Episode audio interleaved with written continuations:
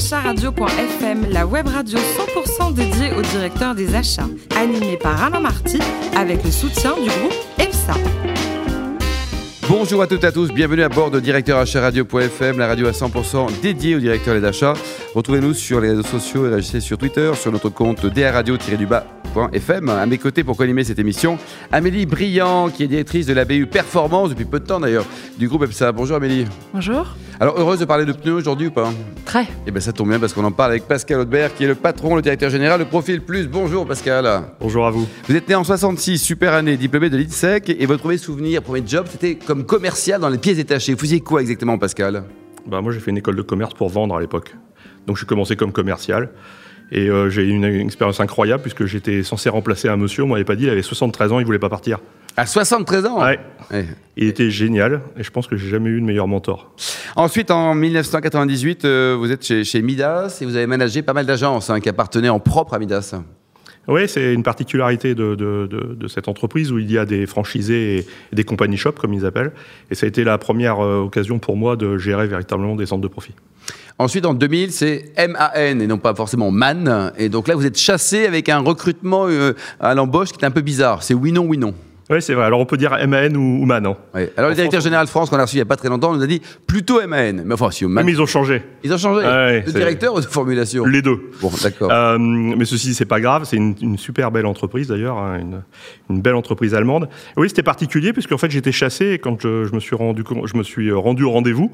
euh, au bout d'une demi-heure, quelqu'un est venu vers moi et m'a dit mais en fait euh, c'est terminé, le recrutement a été abandonné. Et vous étiez déjà passé en recrutement en Ah oui, j'étais passé par les recruteurs, etc. Ils ont oublié en fait de me le dire parce que c'était un rendez-vous relativement euh, à long terme. Et euh, par politesse, parce que c'était des gens bien, ils m'ont dit bah vous êtes là, on va discuter deux minutes. Ouais. Et puis je suis resté une heure, et puis le président est descendu.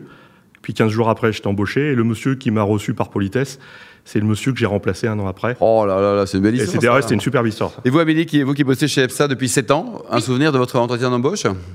Ah oui, Comment ça s'est passé ça s'est fait très Déjà heureuse Oui, oui, j'étais euh, de retour de province à Paris. Elle est où votre province? Lyon. À Lyon. Bah, c'est une grande province, c'est très bien ça. Alors, Pascal, on revient à vous. Donc, vous, euh, c'est pendant cette période de, man, le management à l'allemande, vous l'avez subi ou vous l'avez vécu positivement? Non, j'ai vécu. En fait, euh, on a, on a une, une image un peu particulière. On a une mauvaise image du management à la française. On pense que c'est un peu brouillon. On s'aperçoit dans les entreprises internationales que, bah non, en fait.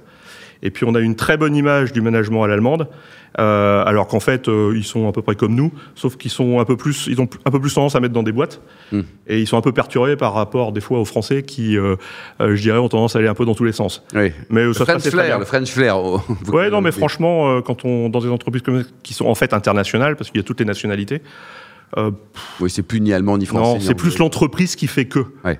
Et l'entreprise MAN était une- vraiment une belle boîte. ouais. 2006, euh, vous intégrez le groupe Holot. C'était une belle aventure pendant deux ans ou pas?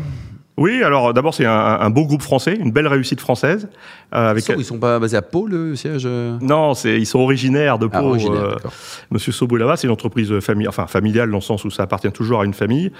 Et euh, c'était une, une belle aventure dans le sens où j'avais plusieurs filiales, je dirigeais plusieurs filiales, et j'étais rentré pour redresser une des branches. Vous savez ce que ça veut dire quand on dit redresser en général? Oui. Et, et en fait, ouais, je suis, je tombé sur des équipes Redressé, quoi. non. Admirable. Il suffisait de les écouter. Et en fait, je les ai écoutés, j'ai pas mal bossé, et au bout d'un an et demi, ça a tellement bien marché qu'on nous a dit, bah, on va vendre la, on va vendre la branche. Bravo, et c'était bien vendu. Oui, ils ont eu raison, mais euh, d'un point de vue personnel, c'était, c'était, c'était pas possible. C'est pas possible, quoi. Depuis euh, 2008, vous êtes le patron, le DG de Profil Plus. Alors, un mot sur votre métier et vos actionnaires, parce que le système est assez original. Oui, alors, euh, des fois, quand on me demande euh, en soirée qu'est-ce que je fais, je dis, je vends des pneus.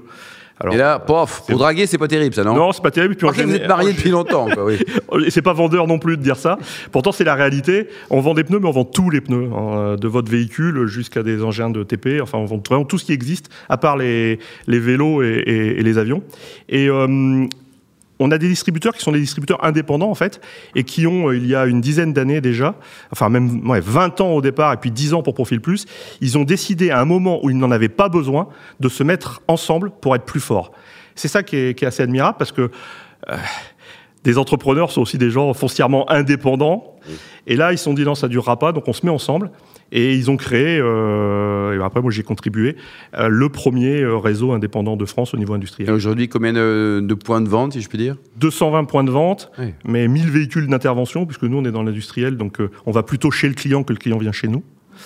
Et c'est 2300 personnes qui Et travaillent. combien de pneus vendus chaque année? Parce que c'est une colle, ça. hein. à 2-3 près, là, on va pas compter. hein. En, en tourisme, c'est un peu plus de deux- enfin, 2 millions 3, 2 millions 4.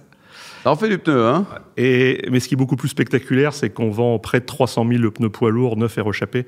Et ça, ça fait une, c'est une part de marché qui est supérieure à 20%. Bon, Amélie, Oui, ça voulait 100 voix, ça. Hein absolument. Tous ces pneus rechappés. Hein Totalement.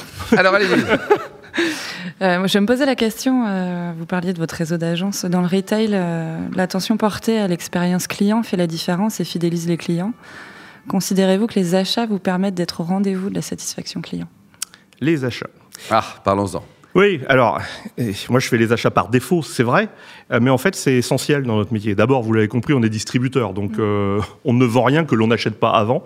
Après, on produit que du service, et on parle toujours d'expérience client, enfin on parle beaucoup d'expérience client au niveau du retail.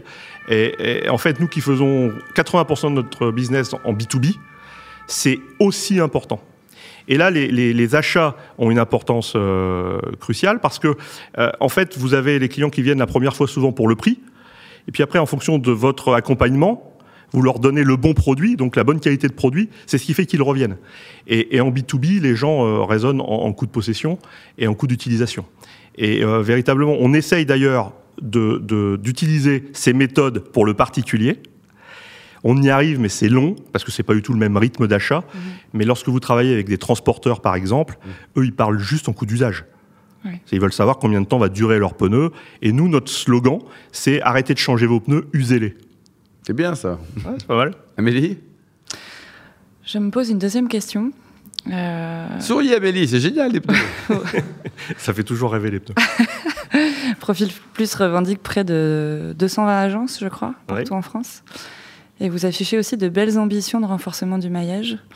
En termes achat, quel est selon vous le challenge le plus difficile à relever autour de ces indépendants?